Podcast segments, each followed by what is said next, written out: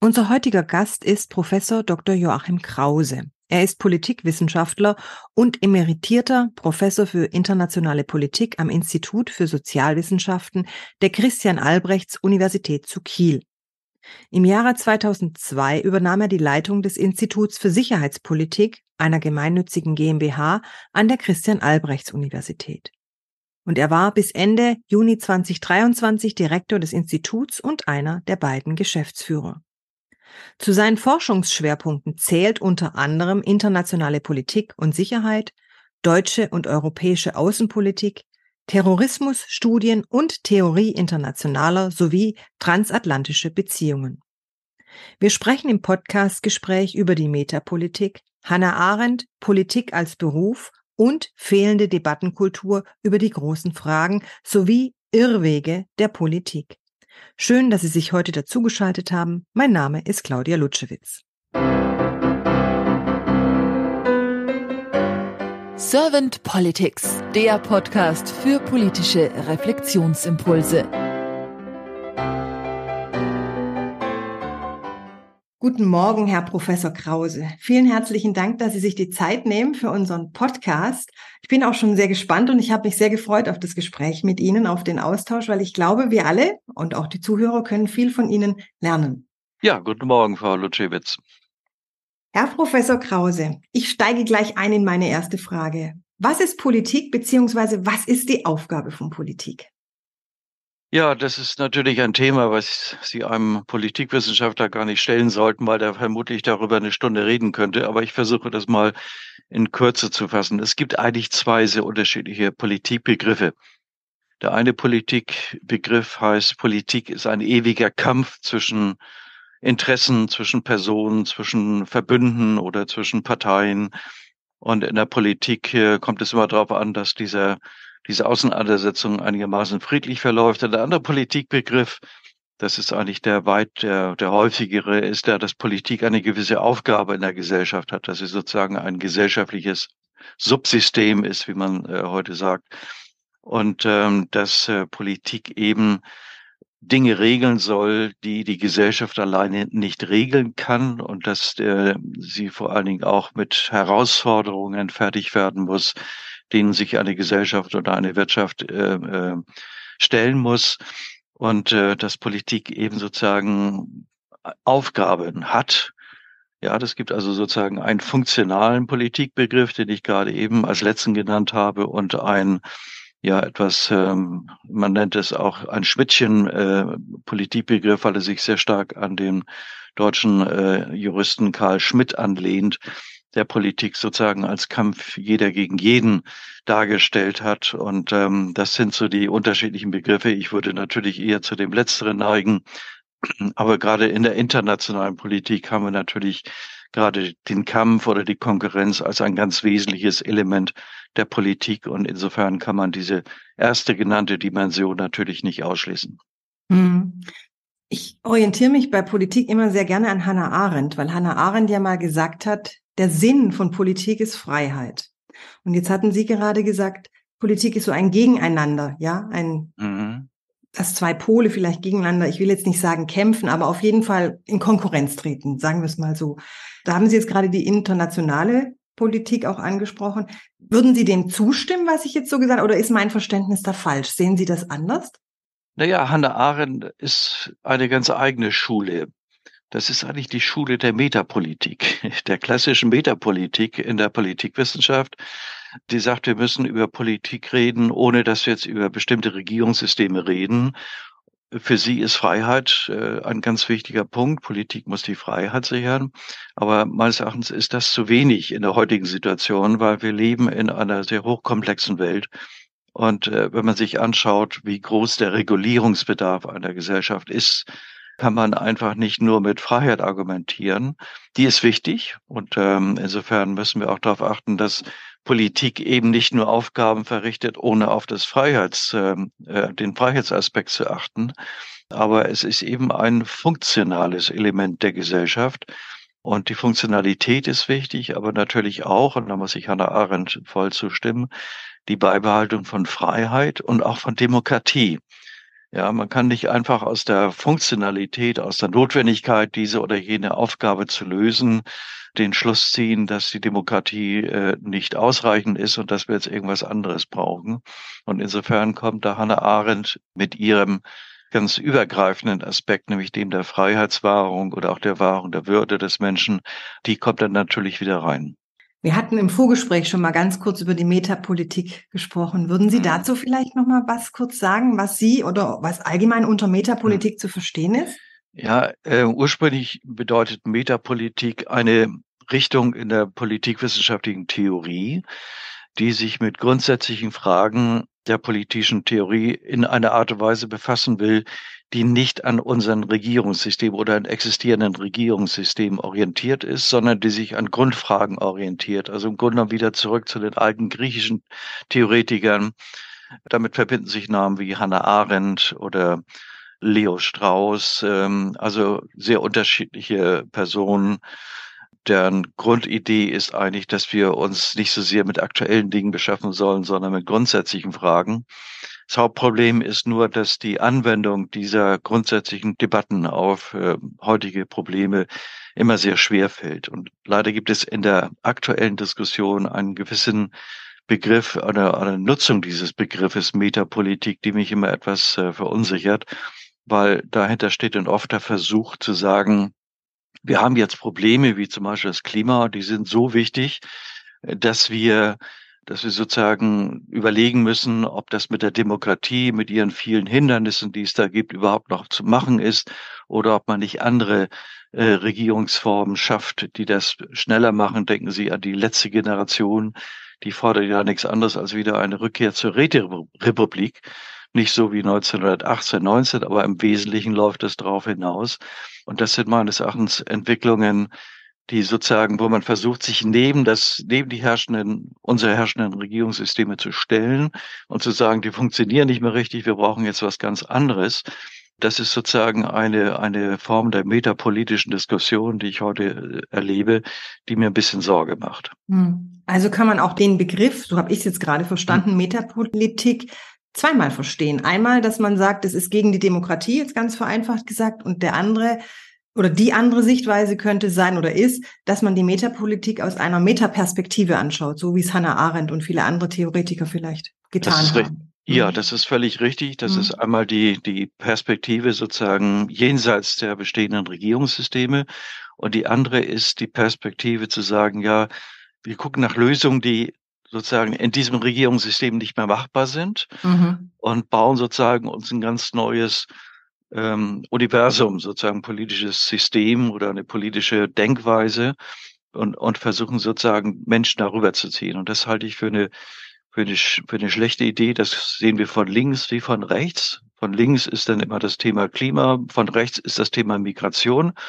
Ähm, und äh, jeder denkt dann immer, dass die Demokratien oder zumindest die repräsentativen Demokratien bei uns oder in den USA, dass die nicht mehr ausreichen würden, um mit den Problemen, denen wir uns gegenüber sehen, fertig zu werden.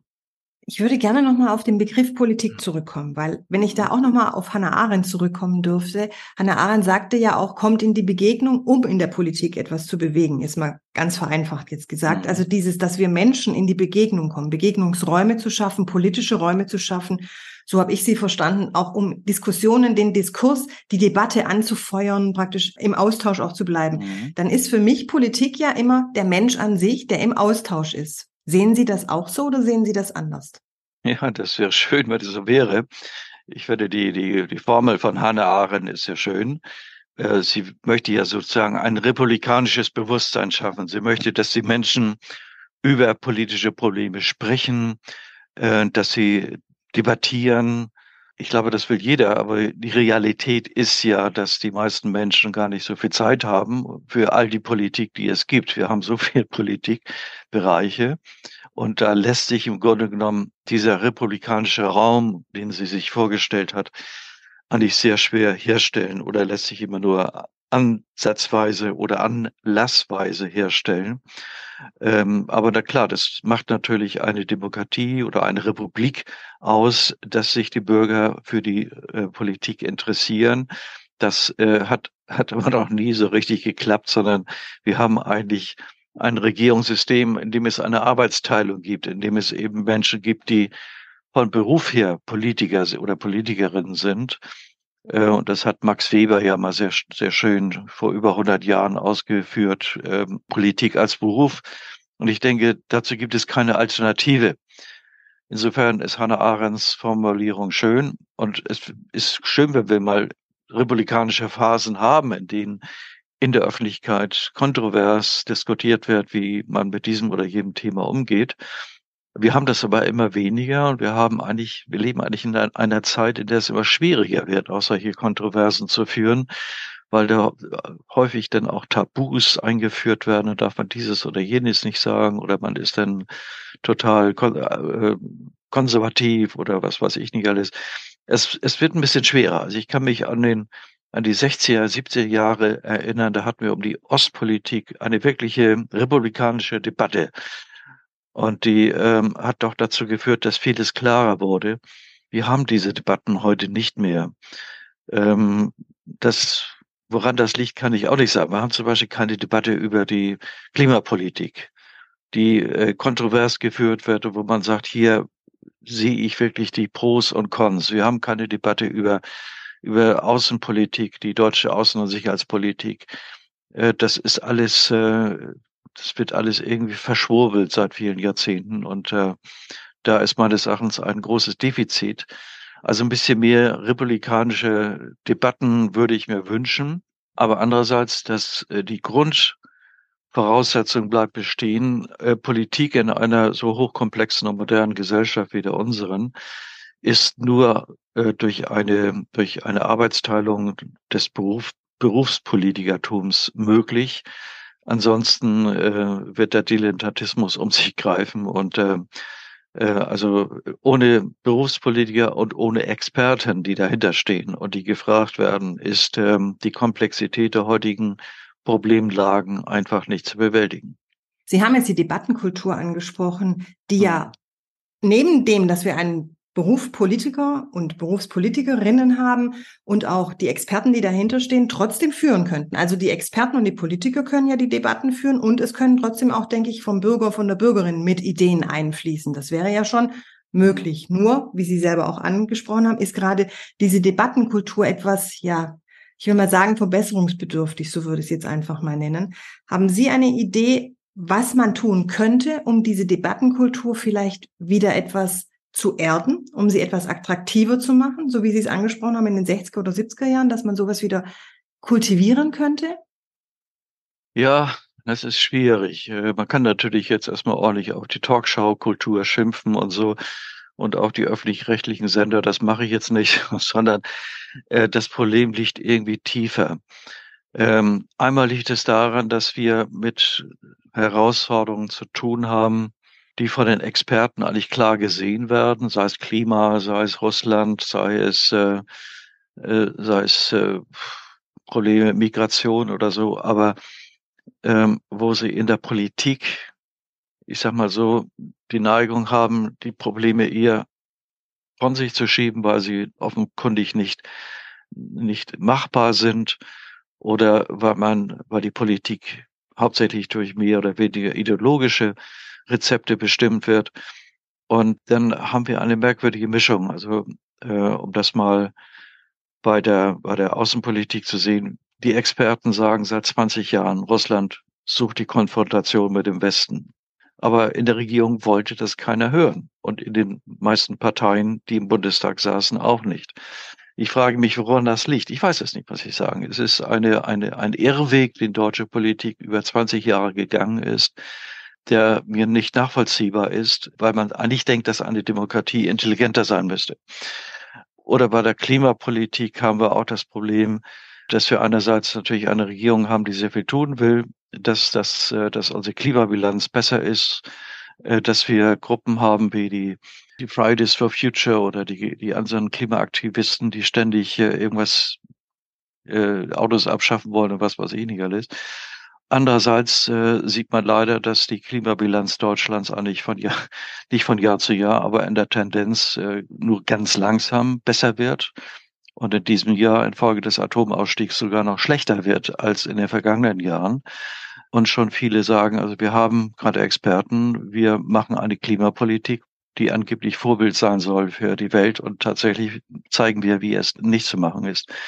Also ähm, das sind so Debatten, die werden bei uns nicht geführt. Es wird nicht bei uns geführt. Die Frage, wer hat eigentlich all die Fehler der vergangenen 20 Jahre der Russlandpolitik zu verantworten? Und warum hält diese Bundesregierung an dem Atomausstieg fest, obwohl aus klimapolitischer Sicht das das absolute Falsche ist? Ich frage mich, warum haben wir diese Debatten nicht? Ich, ich führe das, ich argumentiere so, Kollegen von mir argumentieren so, aber sie finden diese Argumente selten in den Talkshows, sie finden das ganz, ganz selten mal in, in Zeitungen. Heute ist mal in der FAZ ein interessanter Artikel drin, der äh, sich mal grundsätzlich mit der deutschen Klimapolitik kritisch auseinandersetzt. Nicht, weil das, weil der Betreffende ein Klima, äh, sozusagen Klimaleugner ist, sondern weil er sagt, so wie wir es machen, kann das eigentlich nicht gut gehen. Und wir haben diese Debatten nicht, merkwürdigerweise. Und das liegt meines Erachtens zum Teil an Medien, die einfach nicht darauf anspringen oder weil jeden Tag wieder irgendeine irgendein Event ist, der ausgiebig behandelt werden muss. Ähm, und die, die Debatte über die großen Fragen unserer Außenpolitik oder der Klimapolitik findet eigentlich nicht statt. Oder wenn mal jemand versucht, dann wird das gleich irgendwie abgetan und dann kommen so und so viele Leute und hauen erstmal auf ihn ein. Äh, aber diese, diese offene Debatte, die fehlt mir bei uns.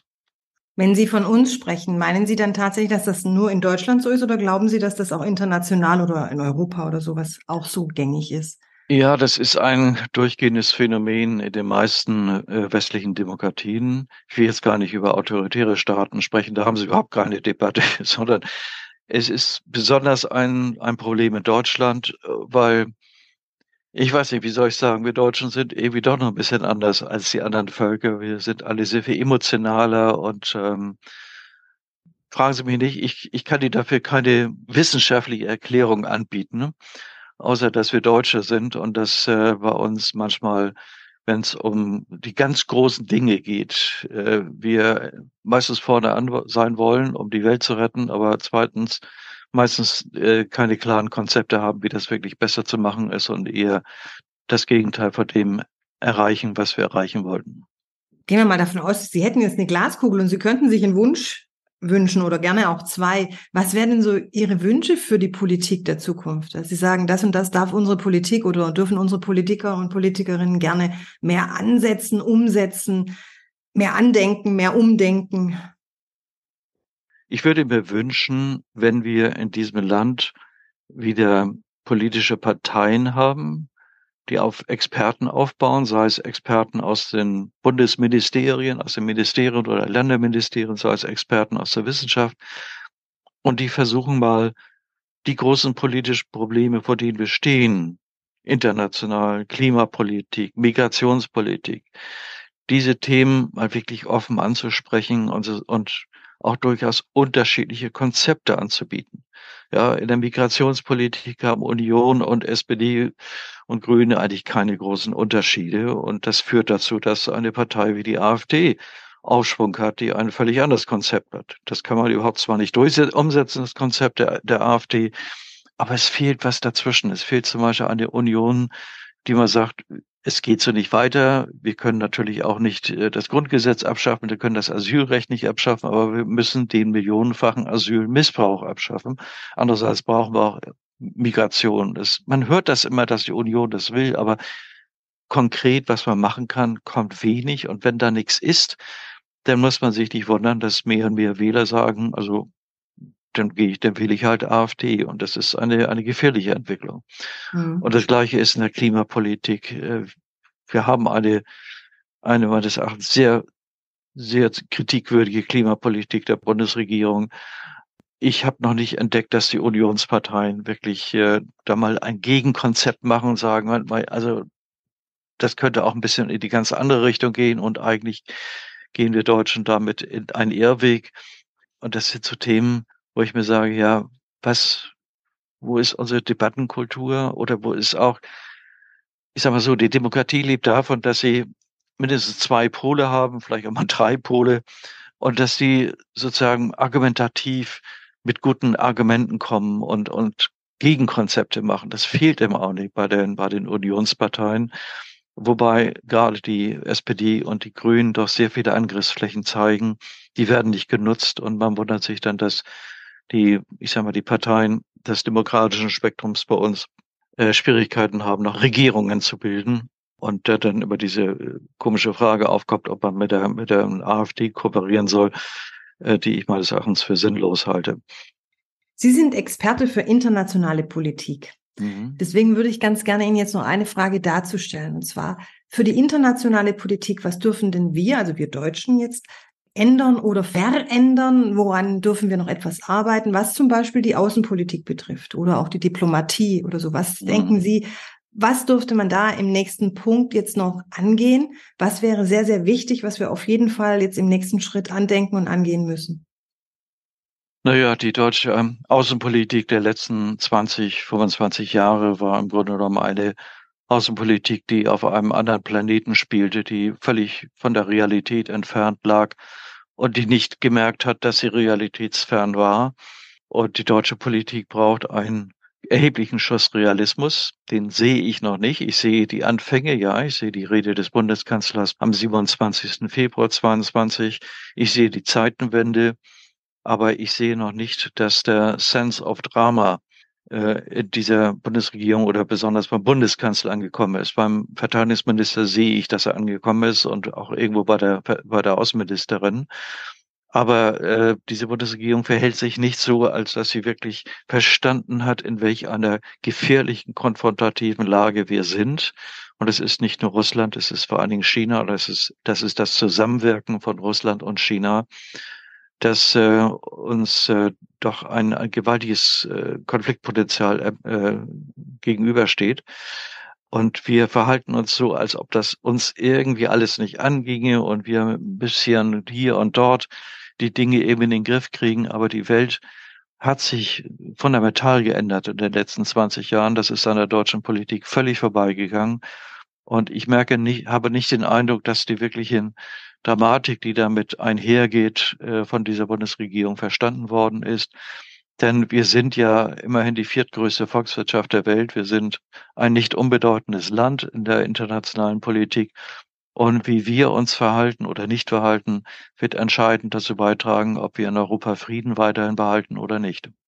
Und wie genau, was denken Sie, müssten wir uns verhalten? Wir müssen davon ausgehen, dass äh, Russland eine Bedrohung bleibt, auch wenn Herr Putin vielleicht auch mal mit dem Flugzeug abstürzt. Ähm, wir müssen davon ausgehen, dass die USA ähm, stärker in Ostasien gebunden sein werden. Wir müssen davon ausgehen, dass ähm, wir für unsere Verteidigung sehr viel mehr tun müssen als nur zwei Prozent des Bruttosozialproduktes, weil die Amerikaner werden immer weniger hier sein. Die Amerikaner werden für uns wichtig sein als die Last Resort äh, äh, Sicherheitsgarantie, nämlich durch deren Nuklearwaffen. Wir haben keine Nuklearwaffen und wir haben uns verpflichtet, auch keine zu haben. Und äh, wir müssen sozusagen ein neues Gleichgewicht im Atlantischen Bündnis schaffen. Und dafür, davon sind wir weit, weit, weit entfernt.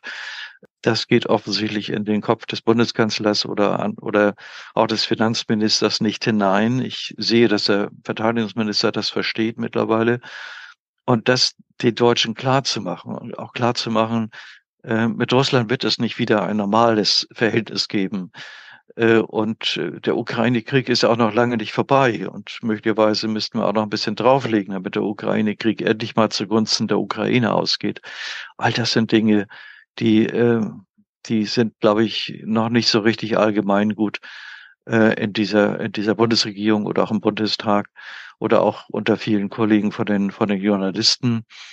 Und wir müssen uns dieser unangenehmen Realität stellen. Wir haben 30 Jahre lang in einer wunderschönen Realität gelebt, in einer, in einer Blase, würde ich mal sagen, dass alles gut wird und ähm, dass äh, die Welt sich verbessern lässt, wenn, wenn Deutschland immer mit dabei ist das ist jetzt alles anders geworden. Und das muss man dann auch noch quer sehen mit der Klimapolitik. Die internationale Klimapolitik wird nur dann Ergebnisse zeigen können, wenn die großen Verursacher, und das sind hintereinander China, Indien und die USA, Wir sind ja nur noch ein ganz kleiner Verursacher mit ein Prozent. Wenn die großen Verursacher mal zusammenkommen und sagen, wir machen jetzt mal, wir versuchen jetzt mal konkret was zu ver verändern. Sehe ich aber nicht, dass es kommen wird in absehbarer Zeit. Äh, also auch da ist mal Realismus angebracht. Ähm, denn wenn ich sehe, wie viele Leute meinen, nur dadurch, dass bei uns man, man sich auf die Straßen klebt oder aus Autos die Luft rauslässt, würde die, der Klimawandel bekämpft werden können, die irren, weil wir sind als Deutschland eben nur ein, ich sage mal, pro Kopf gesehen zwar großer, aber insgesamt gesehen kleiner Verursacher. Hm.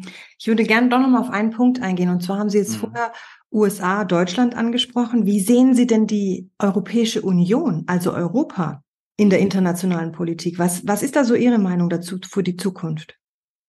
Europa wird kein militärisch relevanter Faktor werden, sondern Europa ist, ich sag mal, eine Regulierungsmacht in vielen Dingen.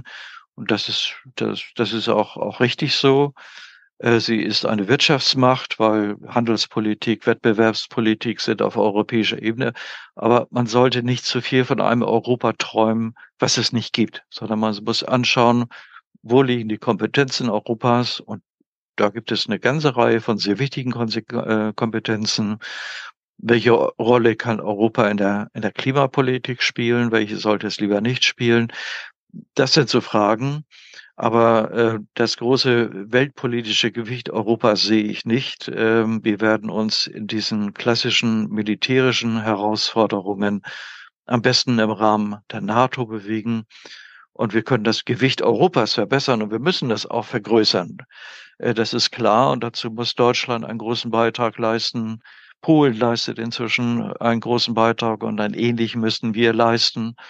Und äh, zur konventionellen Verteidigung, zur Verhinderung, dass Russland auch weiterhin sich überhaupt nur Gedanken machen könnte, wie es äh, andere Territorien äh, besetzen könnte. In der Hinsicht können wir sehr viel leisten. Aber Träume von einem unabhängigen Europa äh, als großer strategischer Macht, würde ich sagen, sind Illusionen. Ich danke Ihnen sehr herzlich, Herr Professor Krause, für das Teilen Ihres Wissens und Ihrer Gedanken und sage dann einfach mal bis bald. Bis bald, Frau Lotschewitsch.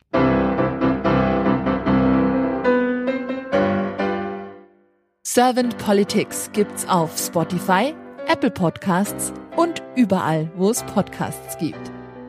Abonniert uns gerne und hinterlasst uns eine Bewertung. Servant Politics, der Podcast für politische Reflexionsimpulse.